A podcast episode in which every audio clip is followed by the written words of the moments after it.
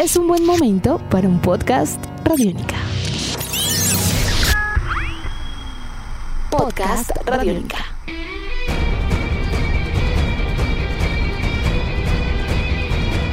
Amigos, bienvenidos a una nueva entrega de En Descarga Radiónica, esta serie de podcasts que hablan de cómics, videojuegos, películas, todo lo del mundo de la ciencia ficción, todas aquellas cosas que nos apasionan y que están muy cercanas al mundo que se denomina geek. Mi nombre es Diego Bolaños, arroba Diego Mao B, y siempre es un placer estar junto al maestro geek aquí en Radiónica, que es el señor Iván Zamudio, arroba Iván Zamudio 9. Eh, Iván, ¿cómo va todo bien? Diego, Encantado de estar de nuevo en este espacio hablando de lo que más nos encanta, lo que más nos fascina. Eh, creo que no le va a encantar tanto porque el tema del cual vamos a hablar no está encantando.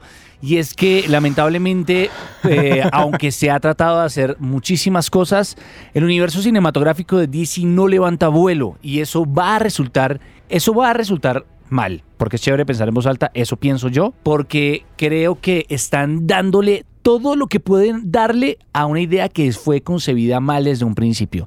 Recordemos que hace cerca de unos dos años, los señores de DC presentaron un calendario cinematográfico. ¡Oh! Sí, se inventaron el calendario cinematográfico de películas multi, de un Aquí universo. lo hablamos, aquí lo hablamos. Exacto, de un universo que era básicamente completamente eh, reaccionario a una idea ya planeada, estructurada y realizada concienzudamente por su competencia más grande que son que es Marvel y los estudios de Disney y Marvel Studios. Eso resultó en una serie de películas que intentaron lanzarnos a un universo que, que empezó pues con un pie izquierdo y es con un. Man of Steel que no pensaba convertirse en un Batman v Superman. Opiniones de lo que podría llegar a ser o no llegar a ser la Mujer Maravilla dirigida por Patty Jenkins, la que la película cuenta con el reparto de Gal Gadot, Chris Pine y Connie Nielsen entre muchas otras, pero es no es que por dónde empezar por este Empezamos, muchas por, empecemos cosas. por la directora que ha hecho películas para televisión. Pues eso ya, de entrada, eso ya deja, uno queda como, uy, Pasemos por Gal Gadot, que más allá Sí. de ser una mujer maravillosa físicamente, eh, para muchos no representa el espíritu No. lo que es una mujer maravilla, ¿no? no. Mire, eh, el tráiler pues ha dejado muchas eh, premisas alrededor de lo que va a tratar la película.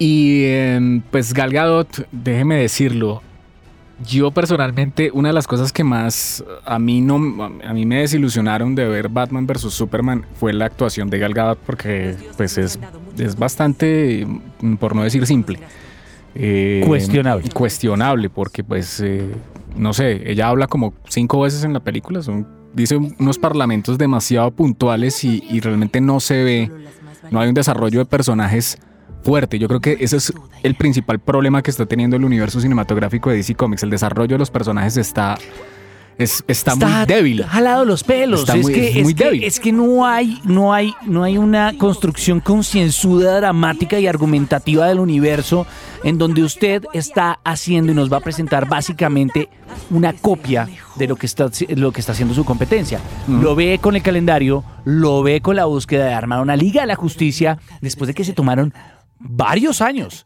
y varias películas para montarnos los Avengers, uno no puede intentar eso. Ahora, para mí, lo más cuestionable es haber propuesto a una Mujer Maravilla de la misma forma en que se propuso un Capitán América, con una película de época. Es algo que pierde todo el sentido ¿por qué? porque ya lo vimos y lo Sí. vimos muy bien hecho. Así que si usted no lo va a superar, no se meta en esa vaca loca. Ten cuidado. Si nadie más defenderá el mundo, entonces debo hacerlo yo.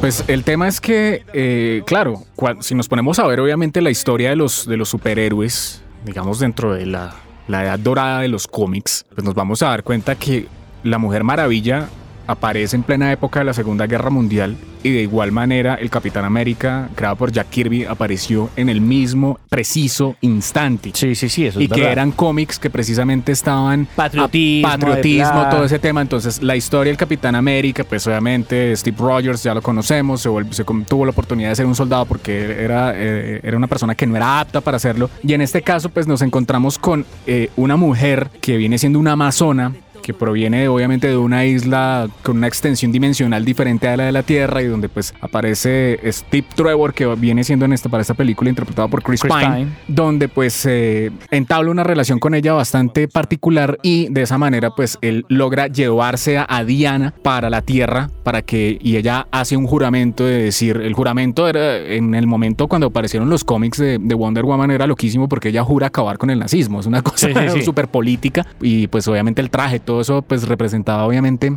A Estados a los. Estados Unidos de América. Pero, eh, pues en este caso, cuando uno empieza a ver el tráiler y uno después de haber visto el- los trailers también y de haber visto eh, la película del primer Vengador del Capitán América, uno empieza a sentir muchas similitudes con respecto a lo que significa cada uno de los superhéroes dentro del término americano. Entonces, estamos viendo una repetición de ideas, estamos viendo una serie de efectos especiales completamente, nomás en el tráiler se ve recargadísimo eso. O sea, las No, escenas y- de acción uno ve como, uy, no, otra Y el, vez. y el tono. Y el tono. el tono, el tono, el tono de la película, el tono, el tono, no solo el tono dramático, sino el tono de fotografía de la película es una referencia muy grande a un trabajo que ya se hizo por parte Sí. de la competencia y eso Sí, es muy cuestionable. Sí, no sé, yo, o sea, yo de entrada no auguro nada, no le ve- no, no tengo muchas esperanzas de ver esto porque, pues obviamente lo voy a ver. Sí, Pero el tema, hay que verlo. Pero el tema es que, pues Gal Gadot, eh, ella no es buena actriz. ya se ha visto. Vamos a ver en esta película, pues ella cómo le va, si, si realmente pues demuestra un, eh, un, un trabajo actoral pues eh, más destacado por lo menos que, que en, en Batman vs. Superman.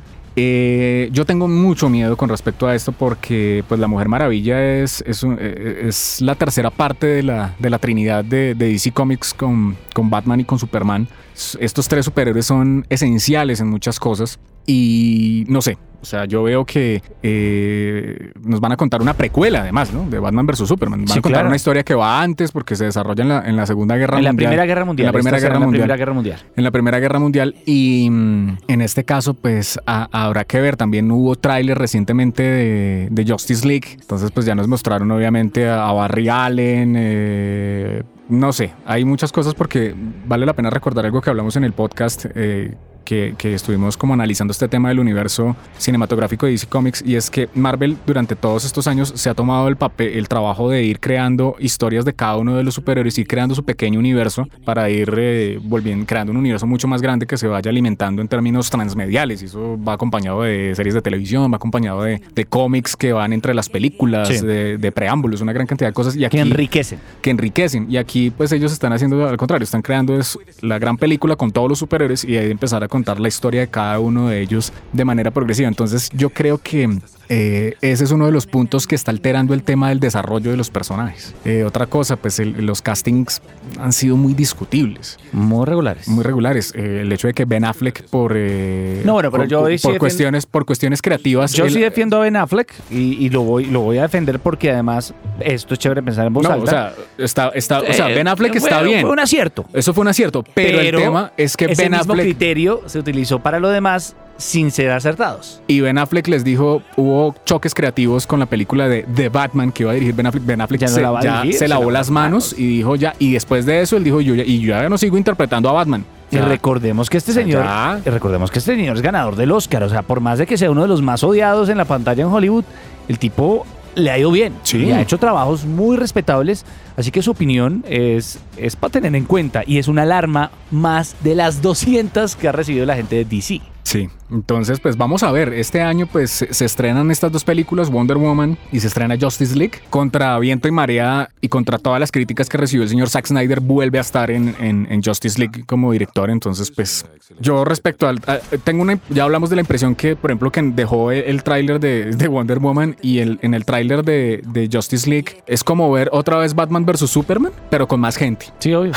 No, es exactamente lo mismo. Además que eh, yo le, le iba a decir en otro podcast que también van a poder escuchar aquí, si lo pueden encontrar en los menús, eh, sobre el de Thor. Y le iba a decir en ese momento es que creo que los trailers están abusando un poco de la, mu- de la buena música. Eh, algo que empezó a utilizar y que no se lo van a poder copiar ni quitar a los Guardianes de la Galaxia, pero, pero creo que no hay música que salve un tráiler de, de Justice League. No, hay canción. No lo hay. No lo hay. Entonces, pues vamos a ver. De todas maneras, pues esto es, esto es solamente como unas, unas pesquisas que, que nos estamos dando acá. Ustedes también tendrán sus pesquisas, pero la invitación es que cuando salgan estas películas de superhéroes hay que ir a verlas y con el criterio con el que cada, cada uno esté uno. formado, verlas, pasarla bien, pasarla rico, divertirse y comentar con sus amigos. Y esa es la idea y decir, no me gustó por esto, me gustó por esto, rescato esto, no me gustó esto. La continuación de Man of Steel se embolató y se convirtió en un Batman vs Superman.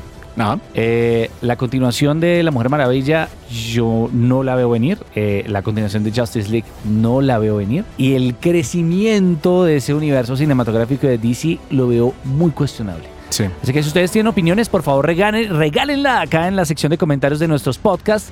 Y pues vamos a ver cómo le va a La Mujer Maravilla. Nuestros podcasts están en radionica.rocks, en iTunes, en RTVC Play y en nuestra app Radionica para Android y iPhone. Podcast Radionica.